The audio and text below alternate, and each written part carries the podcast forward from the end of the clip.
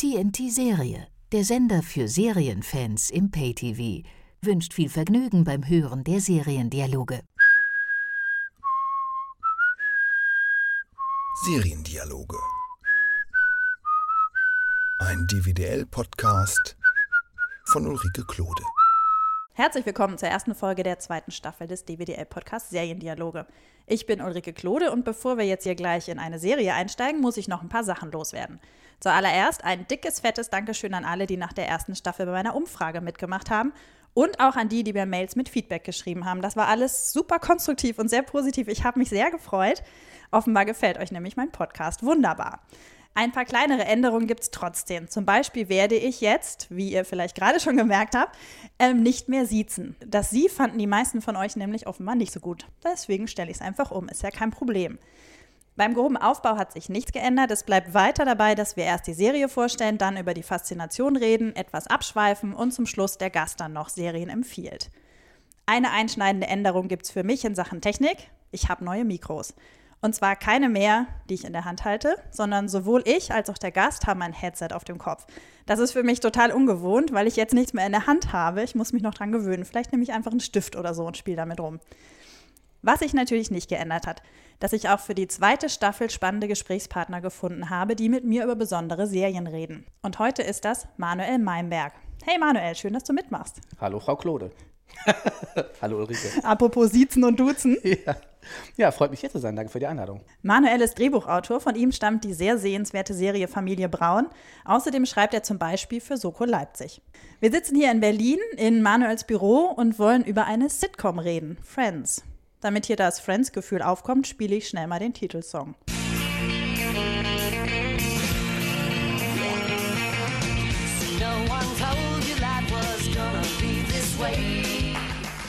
Ach, wunderbar. Jetzt haben wir alle gute Laune. Und einen kollektiven Ohrwurm. Wunderbar.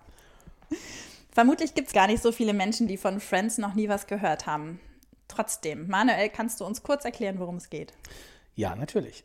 Also bei Friends geht es um, wie der Name schon nahelegt, um, äh, um sechs Freunde, die äh, in New York City zusammenwohnen, in zwei Wohnungen, die äh, sich gegenüber befinden und äh, eigentlich nichts anderes machen, als von morgens bis abends Zeit miteinander zu verbringen.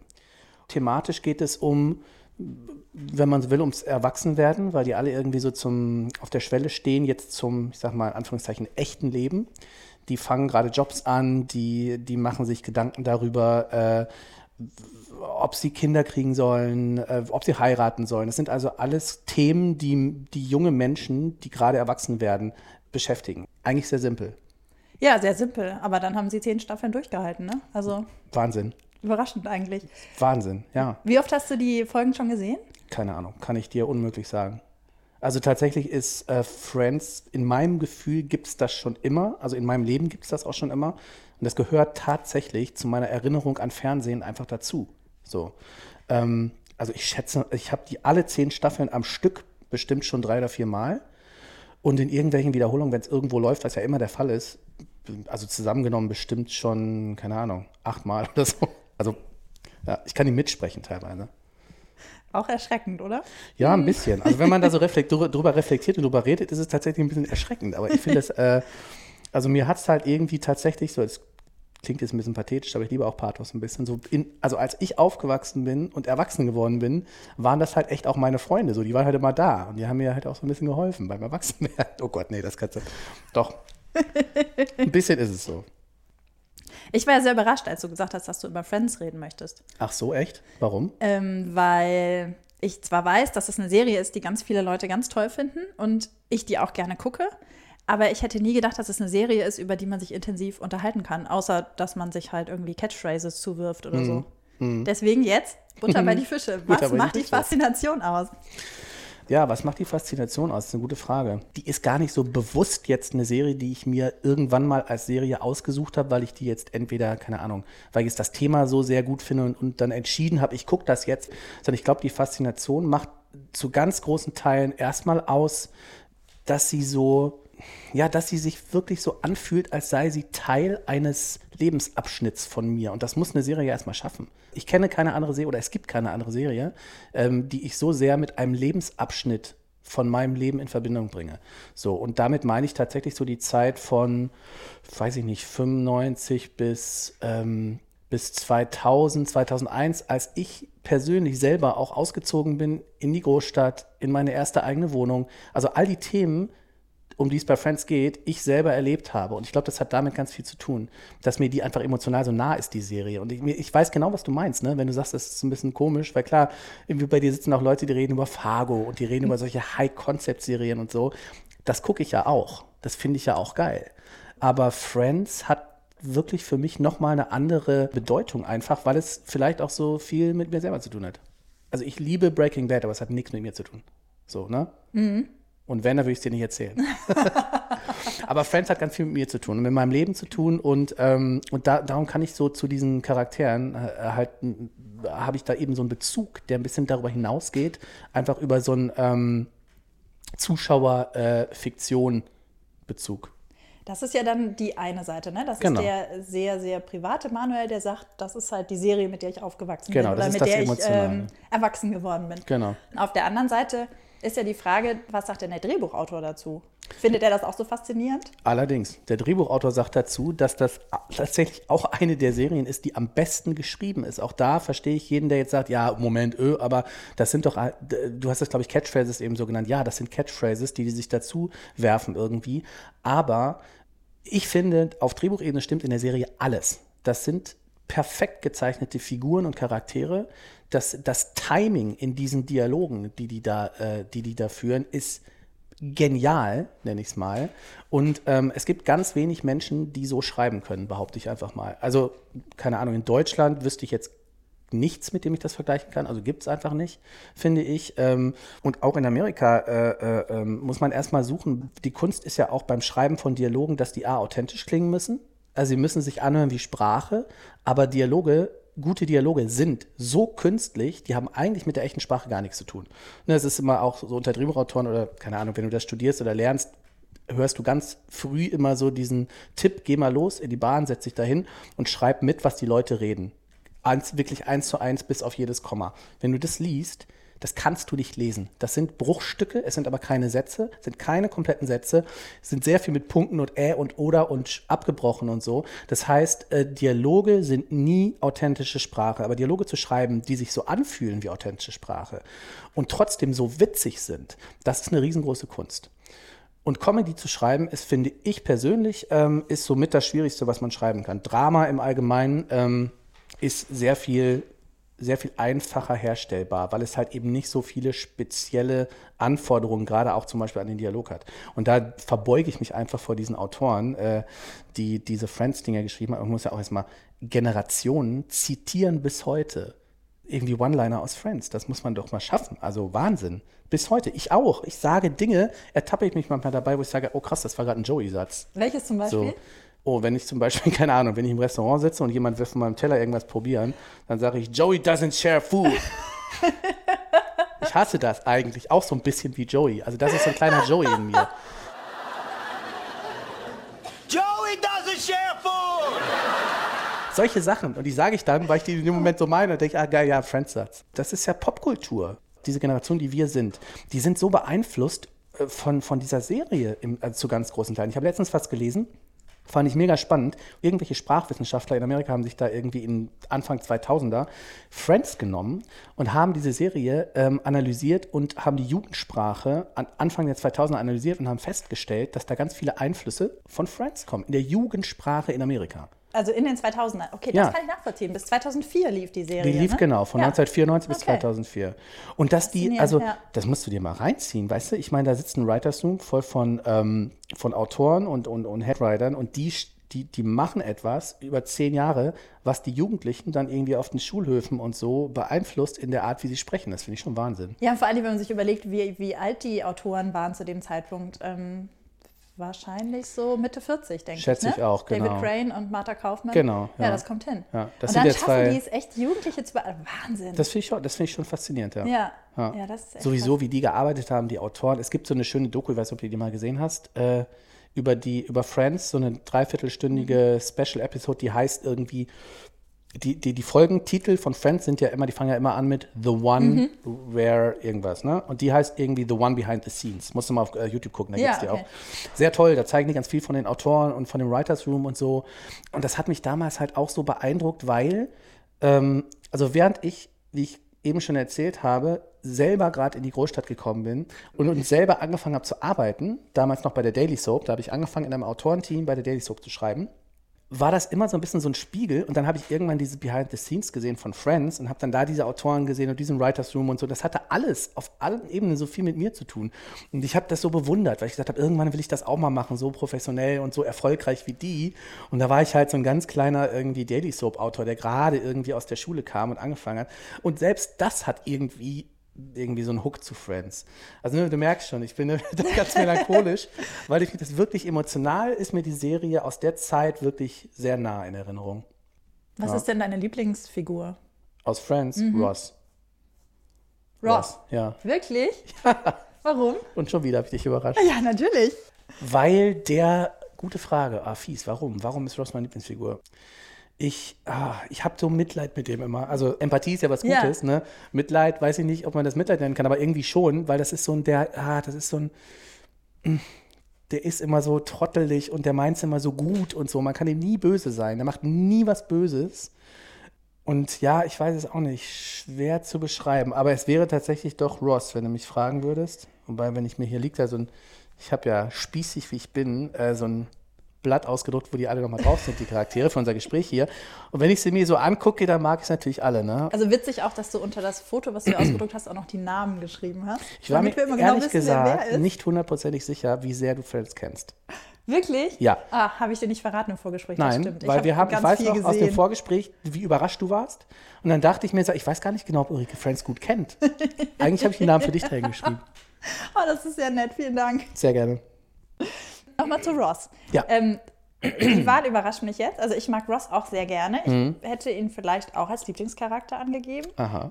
Aber mich überrascht das trotzdem, weil er ist ja der, der von der Gruppe ganz oft ausgegrenzt wird. Mhm. Er wird für, seine, für sein Wissen ausgelacht. Der ist ja so der, der typische ausgegrenzte Nerd. Ja, wie das man ihn stimmt. ja in ganz vielen Serien findet. Super Nerd, weil er halt so ein ganz nischiges Interesse, irgendwie diese Ja. ganze Dinosaurier-Nummer und so. Paläontologie, ja. Paläontologie, so. Aber er liebt es halt. Und das finde ich toll. Also ich finde Charaktere toll, die selbst wenn die, oder nicht selbst wenn, sondern gerade weil sie so nerdig sind und so ein bisschen außenseitermäßig sind, wenn man dann weiß, dass sie trotzdem das, was sie tun, so sehr lieben und der ist nun mal so begeistert. Es gibt diese, oh Gott, diese eine Folge, welche war das? Da, ge da geht er der will, der will Rachel einen Gefallen tun, glaube ich, und irgendein Typ, ich weiß es nicht mehr ganz genau. Und irgendwie den Chef von so einem, von so einem Modelabel irgendwie überreden, dass Rachel bei ihm wieder anfängt und dann kriegt er mit, dass der kleine Sohn von diesem Typen äh, Dinosaurier gut findet. Und dann will er nur was Gutes tun, indem er sagt, ey, ich kann den mal mitnehmen, deinen, ich kann ihren Sohn mal mitnehmen irgendwie ins Museum, da gehen wir nachts zu zweit ins Museum und so, da kann der auch mal anfassen. Und du merkst schon, während er redet, Ross, das hört sich scheiße an, was du gerade sagst. Es hört sich alles missverständlich an. Merkst du das nicht? Nein, er merkt es nicht. Und er ist, er meint es doch nur so gut. Er will doch Rachel nur diesen Gefallen tun. Und dafür liebe ich den halt einfach, dass der dann so, also der Zuschauer ist immer in diesem dieser Suspense-Moment. Ross merkt gar nicht, während der Zuschauer schon lange merkt, dass er wieder in so eine, in so eine Situation reinrennt, Genau. wo er unmöglich rauskommt oder wo es ganz bitter ist, da rauszukommen. Dafür liebe ich den einfach. Und das meinte ich eben auch mit Mitleid. Ich habe dann immer so Mitleid mit dem und will am liebsten knuddeln und sagen, alles ist gut. Aber das ist ja auch das äh, typische Merkmal für einen Nerd, wie er in Serien dargestellt wird, ne? dass er halt die äh, sozialen Konventionen äh, Ja, genau. nicht wirklich verinnerlicht hat, Genau. sondern einfach so das in ist seinem nicht Nerdtum seine ist. Stärke, genau. Der hat seine Stärken liegen woanders. Richtig, völlig richtig. Genau. Und auch dieses, ähm, du sagtest eben, er macht ja nie was Böses.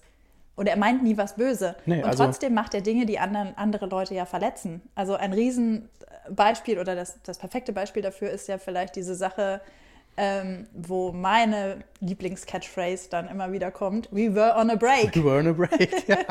Oh, I'm sorry. Were you speaking to me or sleeping with someone else?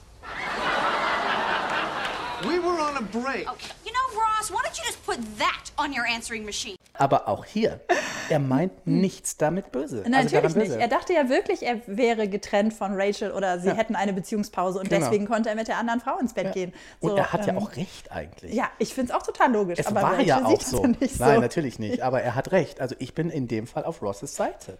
Auch hier habe ich wieder Mitleid, weil ja, natürlich ist das ein bisschen unglücklich formuliert und vielleicht hätte er lieber die Fresse halten sollen bei diesem But we were on a break. Ja. Hätte er, ja, hätte er. Aber auch hier bin ich auf seiner Seite und sage, ja, so ist es halt leider manchmal. Und dass er auch immer wieder darauf zurückkommt, ne? auf dieses, Ja. diese Rechthaberei, die er dann ja auch immer. Ja, ja. Durchzieht gibt bis zum Schluss. in der besten Staffel ist die zehnte, finde ich, ist wirklich die beste Staffel. Und eine der besten Folgen finde ich auch wirklich die allerletzte Folge von Friends. Da ist doch, glaube ich, sogar auch nochmal der Moment, wo wirklich ganz am Ende, wenn sie sich haben, ne? Dann kommt da, du, also ich heule dann ja auch bei sowas, ne? Ich sitze vor Selbst dem Fernseher. Ja, natürlich. Ja. Ich sitze vor dem Fernseher und gucke eine Sitcom, die in den 90er Jahren angefangen hat und weine dann. Also ich meine jetzt nicht mit Schluchzen, aber ich hatte schon so Tränchen, meine ich ganz ernst. Und selbst dann, und das ist, finde ich, auch genial, dann sind, dann schaffen die es tatsächlich, eine Szene oder eine Sequenz von du lachst dich schlapp zu so einem hochemotionalen Moment zu führen. Und dann haben die aber dieses Fingerspitzengefühl, die Autoren, dass die dann Ross sagen lassen in diesem Liebesschwur, unless we're on a break. Und du denkst ja, immer, aber jetzt nicht. Bitte nicht jetzt nochmal diesen Satz sagen. Das finde ich geil. Und Rachel guckt dann auch richtig böse. Sie versteht nicht Natürlich, sofort, dass das ein Witz ist. klar. So ein kurzer Moment und das sind diese, diese, ich finde das halt super beobachtet und, und, und äh, was mich auch so fasziniert hat an der Arbeit dieser, dieses Autorenteams, guckt dir das wirklich mal an, diese, diese ähm, Dokumentation, die kommen beim Dreh, sind die am Set, die Autoren, und kleben den Schauspielern an den Lippen quasi. Das ist ja vor Studio produziert, also äh, gedreht quasi live, gedreht vor Studio, äh, vor Publikum. Die gucken sich diese Szenen an und dann in Kameraumbauten, wenn die neu einrichten, gehen die hin und ähm, optimieren die Dialoge und sagen, es hat nicht hundertprozentig funktioniert und arbeiten am Set beim Dreh mit den Schauspielern nochmal an einzelnen Worten, damit sie das Beste aus dem Dialog rauskriegen. Super geil, finde ich so faszinierend. Ich habe diesen Ausschnitt von dem ähm, Finale, Ja. zehnte Staffel, habe ich einen Ausschnitt mitgebracht. Wenn Ross Weil du reinkommt- hattest mir ja im Vorgespräch schon erzählt, dass du diese, Ja. diese äh, Szene so berührend findest. Sehr berührend. Und ich habe sie mir Hast dann du natürlich nochmal angeguckt. Ja, ich habe sie mitgebracht. Wir hören mal rein. Oh ja, oh ich bin jetzt mal gespannt, ob jetzt wieder Pippi in die Augen kommt. Könnte passieren. dass mich die Leute nicht sehen können. Soll ich die nochmal kurz anmoderieren? Ja, moderiere sie mal an, das ist Also perfekt. du hast jetzt die Szene, wo er nach Hause kommt? Oder Genau. welche? Okay, also die Folge handelt im Prinzip davon, die, also die, die meisten Leute werden es wissen, aber die ganze Serie handelt eigentlich auch davon, dass Ross und Rachel eigentlich zusammengehören, es aber die Welt und alles hat sich gegen sie verschworen. Es ist so ein On-Off-Ding, die sind zusammen, dann sind sie wieder auseinander und dann waren sie wieder on a break. Also genau diese Sachen. Und das ist halt eigentlich so ein bisschen dieses Traumpaar. Und dann entscheidet sich in der zehnten Staffel Rachel irgendwann nach, ich glaube, es war Paris, richtig? Nach Ja, ich Paris glaub zu gehen, Paris, mhm. beruflich zu, ähm, zu irgendeinem Modedesigner. Und Ross kriegt es mal wieder nicht hin, zu sagen, nein, bitte bleib hier, ich liebe dich, du darfst nicht gehen. Er kriegt es einfach nicht hin. Er verpasst den Augenblick, sie aufzuhalten. Und ähm, dat, allein das ist natürlich schon so eine tragische Grundkonstellation. Und sie ist auf dem Weg zum Flughafen und dann ist es Phoebe, die sagt, Ross, du, das, du, du darfst, du musst sie aufhalten. Und dann erst klickt es bei Ross, ja stimmt, du hast recht. Und dann fahren die hinterher und das ist ein Race Against Time und ganz dramatisch. Und du glaubst, er schafft es nicht mehr. Und, und dann schafft er es aber irgendwie doch noch zum Flughafen äh, und, und, ihr zu, und ihr diesen vor versammelter Mannschaft an diesem Gate diesen Liebesschwur da irgendwie zu sagen. Und sie gucken sich an und, und sie dreht sich um und sagt, nein, Ross, es ist zu spät. Ich gehe jetzt nach Paris, dreht sich um, steigt in den Flieger. Und da steht da der arme Tropf. Dann kommt er nach Hause, völlig fertig und der Anrufbeantworter geht. Und da setzen wir jetzt ein. Ross, hi. It's me. I just got back on the plane, and I just feel awful. That is so not how I wanted things to end with us. It's, it's just that I wasn't expecting to see you, and, and all of a sudden you're there and saying these things, and uh, now I'm just sitting here and thinking of all the stuff I should have said and I didn't. I mean, I didn't even get to tell you that I love you too. Because of course I do. I love you. I love you. I love you. What am I doing? I love you. Ah, I've got to see you. I've got to get off this plane. Oh my god. Okay, excuse, excuse me. Please down. No, I'm, so, I'm sorry. I'm really sorry, but I need to get off the plane. Okay, I need to just tell someone that I love them. Miss, I can't let you off the plane. Let her off the plane! I am afraid you are going to have to take your seat. Oh, please, Miss, you don't understand. Try to understand! Oh, come on, Miss. Isn't there any way that you can just let me off the? No, no! Oh my god. Did she get off the plane? Did she get off the plane? Und dann blenden wir jetzt mal aus. Und dann sagt, und dann kommt die Stimme von Rachel und sie sagt, She got off the plane. Und Ross dreht sich um und sie steht in der Tür. Oh Gott, ich habe echt schon wieder, ich habe schon wieder Pippi Augen. So, es ist so. Und das ist genial geschrieben. Und äh, nochmal bei diesem Beispiel zu bleiben. Also einen Dialog zu schreiben oder eine Szene zu schreiben, ähm, wo jemand mit einer Mailbox spricht. Da passiert erstmal so viel im Kopf. Wir wissen, dass sie im Flugzeug sitzt, sie spricht mit einer Mailbox und während sie quasi auf diese Mailbox oder auf diesen Anrufbeantworter quatscht, realisiert sie, dass sie gerade den größten Fehler ihres Lebens macht. So, das, wo man jetzt auch gehört hat, dass zwischendurch dann auch Leute lachen, das ist auch, was Ross da als mit seinem Minenspiel veranstaltet, wenn er vor diesem Anrufbeantworter steht, was da in seinem Gesicht passiert. Auch das ist großartig. Und da we- wechselt sich halt Tragik und Komik so schön ab. Und es geht beides mit, äh, also die schaffen es wirklich in einer Szene, dass du lachst und dass du weinst. Und das finde ich eine große, große Kunst. Ne? Es ist eben, Comedy ist ja sowieso immer Tragik oder ganz oft auch Tragik. Und das liegt so nah beieinander. Und Friends schafft es immer wieder im Writing, also in den Drehbüchern, dass die das so schön in einer Szene beides so sehr bedienen. Also bestes Beispiel, was du da rausgesucht hast. Du hast vorhin schon gesagt, Comedy ist schwieriger als Drama. Also, nein, Drama. Ich spreche schon Englisch aus. Als Drama zu schreiben. Warum ist das so? Das habe ich vorhin noch nicht so ganz verstanden. Ja, da gibt es jetzt auch nicht so die eine Regel, wo Ja. man sagen kann, das ist so, weil ich finde, ähm, dass, oh ja, das ist, uh, da könnte man viele Stunden drüber reden, was genau Comedy ist und wie sich das definiert und warum ist das schwieriger zu schreiben. Ähm, weil Comedy, Comedy hat erstmal sehr viel mit Timing zu tun. Ne? Also ähm, nicht, nur mit, nicht nur mit Inhalt, sondern Timing. Also verschiedene, du kannst einen Satz schreiben, der ist überhaupt nicht lustig, dann kannst du den Satz umstellen und der ist schweinewitzig. So. Das heißt Timing, man muss ein Gefühl für Timing haben. Ähm, und wirklich dann aus diesen, also aus diesen Sätzen, das klingt so blöd, aber wirklich dann genau richtig, das richtige Wort an der richtigen Stelle, weil nur dann zündet die Pointe. Das ist, das ist echt ein Handwerk. Das ist ein Handwerk, äh, lustig zu schreiben. Und, und Comedy ist ja auch immer sehr viel Wahrheit. Also Dinge sind komisch, ähm, weil Charaktere sich sehr treu sind in dem, was sie tun. Ross ist deswegen komisch, weil er so sehr an das glaubt, was er liebt, nämlich an dieses Dinosaurier-Scheiß. Keiner findet das irgendwie spannend, aber dadurch, dass er es so ernst nimmt, wird es witzig.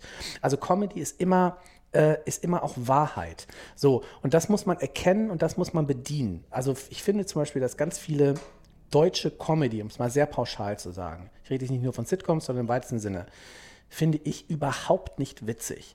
Das liegt oft daran, das sind dann irgendwelche Punchlines, die auf irgendwelchen Wortwitzen basieren. Ich finde Wortwitze nicht komisch. Also, weiß ich nicht, ich habe jetzt auch kein Beispiel, aber ähm, so sketchartige Wortwitze, die auf einer Oberfläche irgendwelche witzigen Worte da und dadurch soll es dann komisch sein, das ist nicht witzig. Witzig ist es dann, wenn du eine Figur ernst nimmst und wenn die so sehr in ihrem Fokus auf die Welt schaut, dass sie immer wieder stolpert. Homer Simpson zum Beispiel, fällt mir gerade auf, ist, ist eigentlich auch so eine ähnliche Figur. Wie so ein, ist nicht, der ist nicht wie Ross, aber das ist auch, der hat eine ganz spezielle Sicht auf die Welt und, äh, und weil der diese Sicht nie verlässt, wissen wir, dass er immer wieder in die Scheiße treten wird, auf Deutsch gesagt. Und das macht es komisch. So. Also du merkst schon, ich kann ich kann es dir nicht wirklich beantworten, deine Frage. Ich kann dir nicht genau sagen, warum Comedy zu schreiben schwieriger ist, als Drama zu schreiben. Aber es ist einfach so. Also ich persönlich empfinde es als, als die größte Herausforderung, lustig zu schreiben. So. Ich habe da einen großen Respekt auch vor. Also ich würde jetzt auch nicht unbedingt sagen, dass ich der größte Comedy-Autor vielleicht bin. Ich mache eben auch nicht viel Comedy. Okay, Familie Braun zum Beispiel war ja irgendwie auch eine Art von, war auch komisch. So. Ähm, aber das war eben auch nicht mal eben so hingerotzt. Da haben wir sehr lange an den Figuren gearbeitet und wirklich an den sehr lange überlegt, wie kriegen wir es hin, dass es dann irgendwann doch bei der Schwere des Themas ja auch irgendwie witzig wird. Und das hat eben ganz oft mit so einer Konsequenz der Figuren zu tun, glaube ich. Und die muss man erkennen und sie dann auch richtig umsetzen. Und das ist nicht einfach. Das heißt, eine gute Comedy steht und fällt mit den Figuren. Ja, und definitiv. jetzt verstehe ich das, weil natürlich überzeugende Figuren zu schreiben total schwierig ist. Definitiv. Also Ja, und die Figuren musst du erstmal entwickeln. Also Ja. du musst erstmal die Figuren entwickeln. Du musst deine Figur so genau kennen, damit auch alles, was die sagt, eben auch äh, also echt und, äh, oder authentisch, finde ich mal so ein blödes Wort, aber ähm, damit du dem das abkaufst. Ne? Also wenn du zum Beispiel schlecht geschriebene ähm, Szenen oder schlecht geschriebene oder ins und oder ins schlecht inszenierte Szenen, da merkst du, ich sag dann immer, die klingen so nach Papier. Wenn du irgendwie eine Figur hast, die behauptet, eine Figur zu sein, auf dem Schirm oder auf der Leinwand, und dann sagt die irgendwelche Sätze, die klingen so, da sehe ich den Text vor mir, dann stimmt was nicht. Es muss so wirken, als ob die Person wirklich gerade diesen Satz sagt. Und das ist nicht einfach. Das klingt sehr banal, aber es ist nicht einfach. Das hört man bei Rachel jetzt bei diesem Anrufbeantworter-Ding ja. eigentlich ganz gut. Ja. Dass sie sich gerade in dem Moment klar Voll. wird. Ne? Und natürlich ist das hast. alles Man nimmt überhöht. ja das so ab. Genau, natürlich Ja. ist das alles überhöht. Alles. Ne? Also selbst wie sie dann realisiert, also auch hier wieder, niemals würde es so eine Szene in Wirklichkeit geben.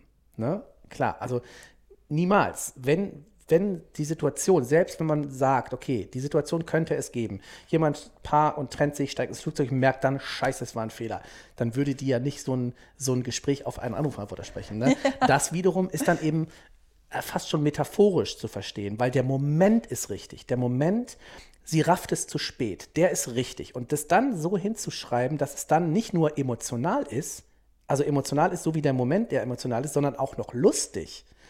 Das muss man erstmal hinkriegen. Ja, und für den Zuschauer nachvollziehbar. Und für den Zuschauer nachvollziehbar und glaubwürdig. Ja. Es ist Rachel. Ja. Rachel ist so. Das ist in dem Moment Rachel. Keine andere. Also wirklich jetzt, wenn Monika und Chandler, das zweite Paar in diesem On-Off-Paar in dieser ganzen Konstellation, wenn die das irgendwie erlebt hätten, eine, eine äh, Monika würde niemals, niemals im Flugzeug, selbst wenn sie die Erkenntnis hätte, dass es ein Fehler war, würde sie niemals jetzt anrufen und so so eine Szene haben. Das, das wäre nicht Monika. Und wenn sie es hätte, würde man merken, das stimmt irgendwas nicht, das fühlt sich nicht richtig an. So. Oder ne? es wäre aufgelöst, indem Monika sagen würde, oh Gott, ich höre mich an wie Rachel. So Oder so, oder ganz Ja. offensiv. Genau, bin ich auch großer Freund von, immer so offensiv damit umzugehen. Aber auch das wäre, glaube ich, nicht wirklich wahr. Weil warum sollte sie es trotzdem machen? Dann Mhm. Ja, bräuchte stimmt. sie wiederum eine Motivation, warum sie es machen müsste. Die hätte ganz andere Probleme in dem Flugzeug. So, die wird sich wahrscheinlich irgendwie, keine Ahnung, die, die wird wahrscheinlich, während sie das irgendwie, würde sie sehen, dass ihr Tisch da irgendwie dreckig ist. Und da, ah, also die hätte dann ihre, ihre neurotischen äh, Ja. Themen plötzlich so. Ne? Aber das sind so, jeder hat, von diesen Figuren hat so seine Themen. Ähm, und die zu bedienen, das muss man halt, da muss man den Blick für haben. Und das Mhm. meine ich mit, eine Figur muss wirklich gut entwickelt sein, damit du ganz genau weißt, das ist Monika, das ist Joey. Ne? So. Du hast ja vorhin schon gesagt, die zehnte Staffel ist eigentlich die beste. Ich bin ja immer ein Freund davon, dass Serien gar nicht erst zehn Staffeln alt werden, sondern äh, dann aufhören, wenn, es, äh, wenn die Zeit gekommen ist. Ja, ich Ähm, fände es gut, wenn Friends niemals aufhören würde. Reden wir erstmal über die zehn Staffeln, die es gibt. Gibt es denn dazwischen schwächere Staffeln? Ach, da bin ich vielleicht jetzt aber bei Friends auch so verklärt, dass ich jetzt sage, nee. Also tatsächlich nicht. Ich habe auch nochmal überlegt, tatsächlich jetzt auch in Vorbereitung auf dieses Gespräch, habe ich mir nochmal die verschiedenen Staffeln so bewusst gemacht und so. Und ich hatte direkt wieder Bock, alle nochmal zu gucken, weil in jeder Staffel ist so, ach ja, stimmt, ach ja, klar, das ist ja die Staffel, wo X und Y und so und alle haben ihre Stärken. Ähm, nee, würde ich jetzt nicht sagen, dass es da irgendwie eine Staffel gibt, die da irgendwie abkackt. Aber es waren ja auch immer dieselben Macher. Du hast ja auch ganz oft das Problem bei Serien, ähm, wenn dann irgendwie der Showrunner wechselt oder der, der Head-Autor wechselt, dann merkst du das. Plötzlich spürt oder fühlt sich die Serie anders an. Und bei Friends, es waren zehn Jahre lang dieselben. Es war, es war ähm, David Crane und Martha Kaufman und die haben halt zehn Jahre lang das Ding gerockt. Und es ist immer, es fühlt sich immer gleich an. Und das finde ich toll. Ja, und Also, es sind ihnen was nicht die Ideen ausgegangen. Ne? Und es sind denen die Ja. Ideen nicht, weil die sind ja auch unendlich. Ich meine, weil es so universell ist, ne? Also natürlich gehen, die, gehen dir die Ideen nicht aus. Man muss auch ganz ehrlich mal sagen, haben wir noch gar nicht so richtig drüber geredet. D- Friends ist ja eine Sitcom, aber eigentlich, wenn du so willst, obwohl es immer so als die Mutter der Sitcoms inzwischen gerne genannt wird, ist es eine ganz untypische Sitcom, weil es sehr soapy ist. Friends ist eigentlich auch eine, eine wenn du willst, eine Soap. Die Figuren haben eine mega Entwicklung, die verändern sich permanent, die kommen zusammen, trennen sich wieder. Und hier sind immer diese alten Sitcom-Regeln, die gerne so zitiert werden. Ähm, in der Sitcom sind, ist am Anfang der Folge und am Ende der Folge stehen die Figuren genau an derselben Stelle und die dürfen sich auch nicht groß verändern. Das ist bei Friends ja gar nicht so. Ne? Also die verändern sich total. Die bleiben sich natürlich selbst im Kern treu, das stimmt. Eine Rachel ist immer noch die gleiche Rachel am Ende der, äh, der zehn Staffel, wie sie das am Anfang war. Aber sie ist erwachsen geworden. Also, und die sind alle erwachsen geworden. Die erste Szene mit Rachel, da kommt die im Brautkleid irgendwie äh, ganz aufgeregt von ihrer eigenen Hochzeit, weil sie vorm Altar gemerkt hat, fuck, das ist nicht der Typ. Scheiße, das ist einfach der falsche Typ. Ich habe einen Fehler gemacht. So, also sie ist offenbar die Frau, die immer ein bisschen zu spät Dinge merkt. Ne? Also auch Ach, schon das ist ja dann witzigerweise wieder eine Referenz. Das Ja, Finale ist ja dann eine. Referenz zum, Total. zu der ersten Folge. Das war mir so gar nicht Ja, klar. das ist eine schöne Klammer. ja. Ne? Da kommt sie her, so fängt die Serie an. Ähm, und ja, und das ist so ein bisschen ihr Kern, das wird sich auch niemals verändern. Wahrscheinlich wird die auch mit 60 noch immer ein bisschen zu spät sowas sich klar äh, eingestehen, nenne ich es mal. Und ähm, Aber dass die, die Charaktere wirklich ähm, reifen, das habe ich bei Friends nicht gesehen. Sie, sie erleben viel, das Leben verändert nee, sich, ja. aber die Charakterzüge verändern sich ja nicht. Nee, das stimmt. Nee, die Charaktere selber bleiben, das stimmt, das ist richtig. Die bleiben so. Ich sag nur mit Reifen, ja gut, die, die werden halt erwachsen, aber das, du hast schon recht, die bleiben von der, vom Verhalten und von ihren Idealen und so, äh, sind sie eigentlich noch genauso, wie sie am Anfang waren, das stimmt. Ja. ja.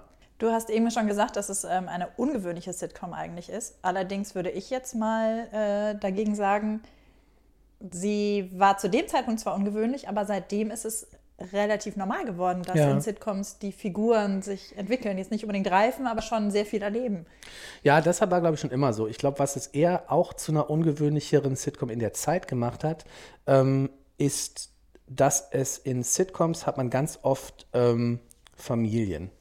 Also tatsächlich so eine Generationsschnitt durch Generation, Vater, Mutter, Kind irgendwie ganz oft. Eigentlich war das bis zu Friends fast immer so, dass es in Sitcoms um Familien ging. Es geht bei Friends ja auch um Familie, aber eine Ersatzfamilie. Das ist ja im Prinzip, sind die eine Familie, aber eben ähm, Freunde, also eine Ersatzfamilie. Und seitdem und, und nach Friends kamen ganz viele Konstrukte, wo es eben nicht mehr um die klassische Familie mit Eltern und Kindern ging, sondern eher so andere Familienkonzepte, sag ich mal. Also da haben die schon so ein bisschen den Weg geebnet, glaube ich. Und das, das war in äh, damals zumindest irgendwie Mitte der 90er, als das anfing, 94, äh, schon ungewöhnlich, weil es halt anders war.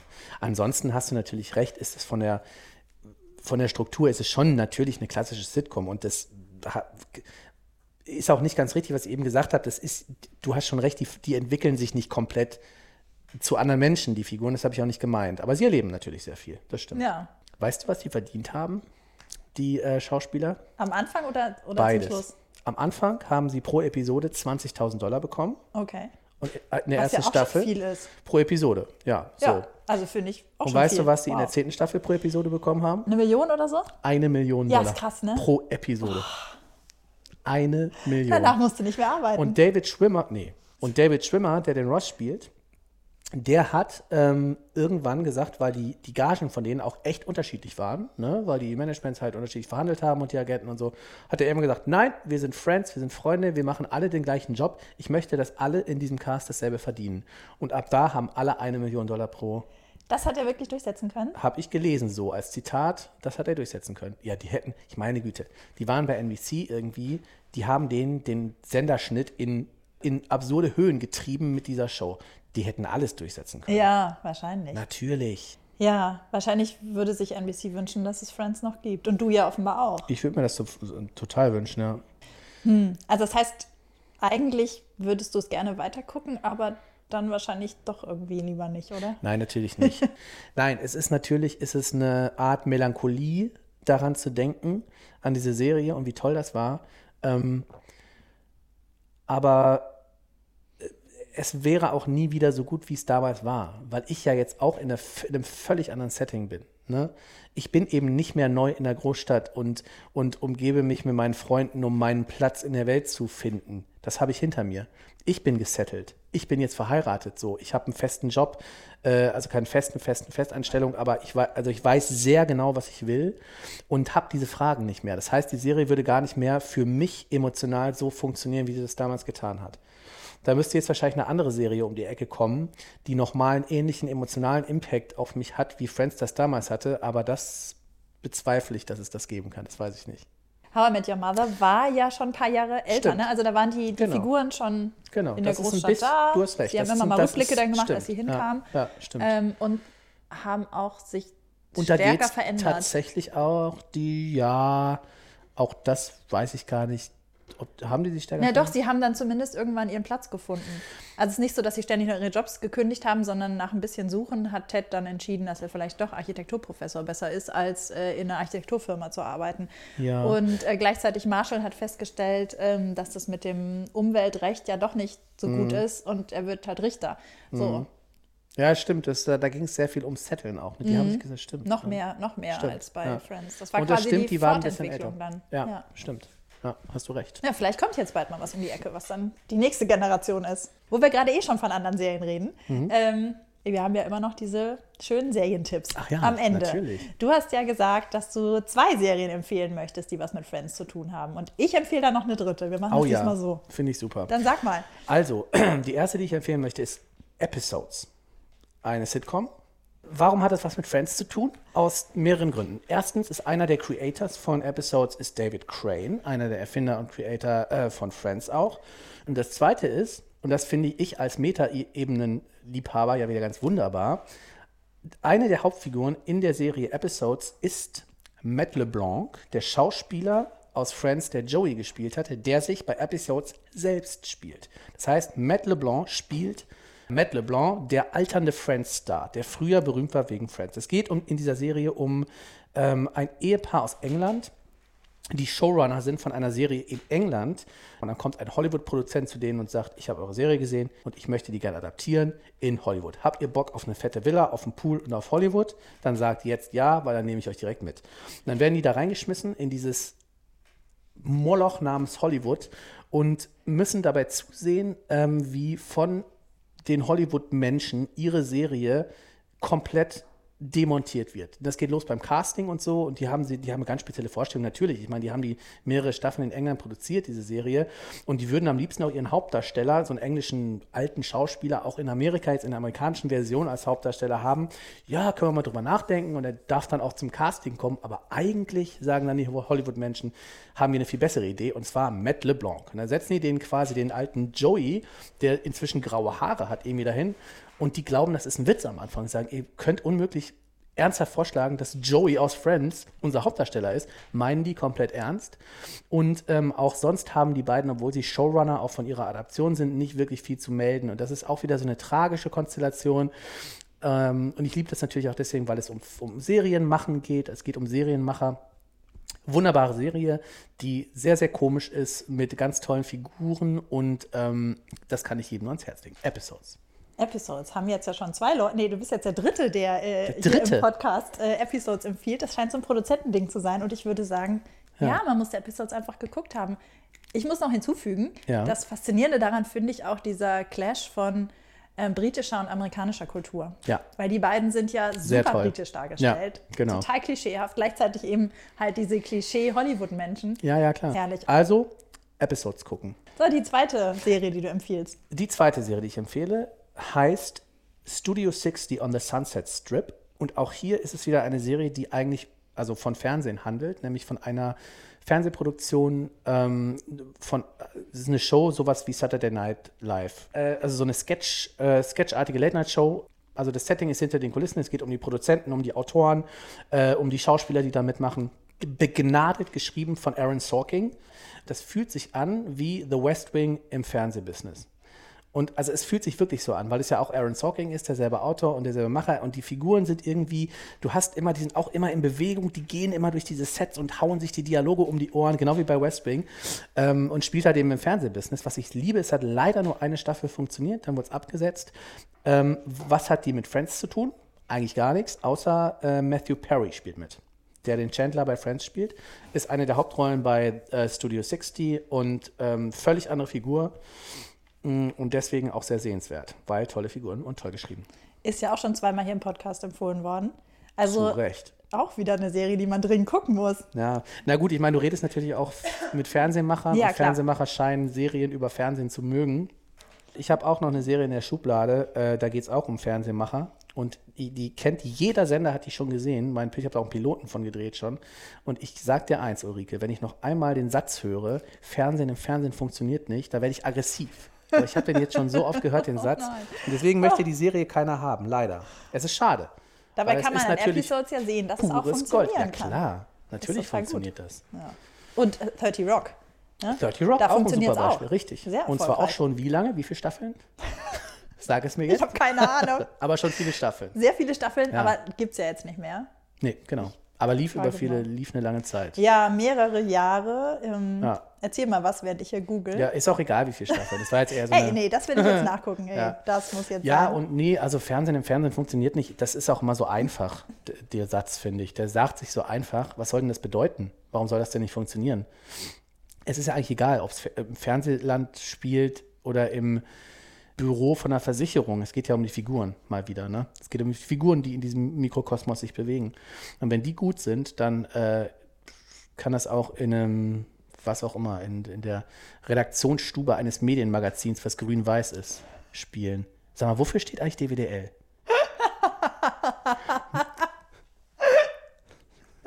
Dazu sage ich nichts. Ich Weißt habe eine NDA unterschrieben. Weißt du das? Nein. Übrigens, sieben Staffeln 30 Rock. Weißt du, wofür das steht? Das gibt's ja gar nicht. Ich werde das noch rauskriegen. Sieben Staffeln? Aber nicht in diesem Podcast. Schade. Sieben Staffeln, ja. Ich habe versprochen, dass ich auch einen Serientipp habe, der auch Ah. was mit Friends zu tun hat. Und zwar Grace and Frankie. Ist nämlich die neue Serie von Martha Kaufmann, die ja mit David Crane zusammen ähm, Ja. Friends entwickelt hat. Den Namen haben wir vorhin die? schon mal öfter gesagt. Die ist letztes Jahr Ah, von okay. Netflix auf den Markt gebracht worden. ich Ähm, gestehe, ich kenne sie nicht. das ähm, ist schade, Okay. ist aber vielleicht auch, liegt vielleicht daran, dass du nicht Zielgruppe bist. Ich allerdings auch nicht, habe sie trotzdem Hey, was soll das heißen? Es geht um zwei Frauen, äh, die um die 70 sind. Ah, doch, habe ich natürlich Mal- schon was von gehört. Hast du das gehört, ist die, ne? ja, ja, ja. Das ist die, genau. Ah, okay. Das, äh, die Ausgangssituation ist so, diese zwei Frauen, Mitte 70, kennen sich schon ganz lange und ihre beiden Männer sind auch miteinander befreundet. Alle vier treffen sich zum Abendessen und die beiden hoffen, dass ihre Männer jetzt endlich sagen, dass sie in Ruhestand gehen. Aber nein, genau. die Männer sagen, wir wollen die Scheidung, wir sind nämlich seit 20 Jahren ein Paar und wollen Ja, ja, genau. endlich Das ist heiraten. super, super Prämisse, ja, stimmt. Super ja, Ausgangssituation. ja. Es das geht dann um sich? diese beiden Frauen und die beiden, die sich eigentlich gar nicht so gut leiden können, werden dann so eine Zweck-WG und Ja. ähm, führen dann ein gemeinsames Leben, obwohl sie es gar nicht wollten und das ist echt total schön. Guter Tipp. Ist eine schöne Serie. Lily Tomlin und Jane Fonda, großartig. Ah, okay. Und ganz viele andere Oh, bekannte wow. Gesichter. Muss ich schön. gucken, kommt auf meine sehr lange To-Watch-List. Das war's jetzt auch schon mit den Seriendialogen für diese Woche. Auf der Podcast-Seite findet ihr natürlich die ganzen Infos. Die Dokumentation, die Manuel angesprochen hat, werde ich da verlinken, wenn er mir den Link schickt. Ich hoffe es doch sehr. Ähm, ich werde natürlich auch schreiben, wo ihr die ganzen Serien gucken könnt, die wir hier genannt haben. Und den Titelsong und die Ausschnitte, die wir hier gespielt haben, verlinke ich auch. Vielen Dank, Manuel. Das war herrlich nostalgisch. Sehr gerne und vielen Dank für die. Einladung. Ja, Gerne. oder? Ja, war schön. Finde ich auch. Wir hören uns nächste Woche Freitag wieder. Dann geht es um eine britische Serie, die in Deutschland relativ unbekannt ist. Und damit ihr den Rest des Tages einen gute Laune-Ohrwurm habt, gibt es jetzt nochmal I'll Be There For You. Frohes Mitpfeifen.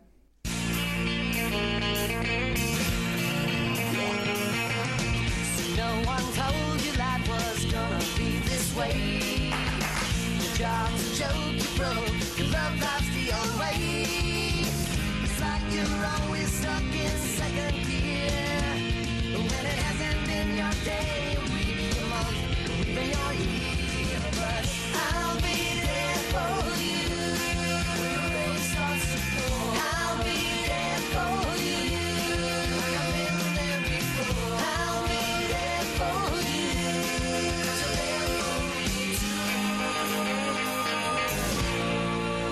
Redaktion und Produktion Ulrike Klode, Sounddesign Joachim Budde.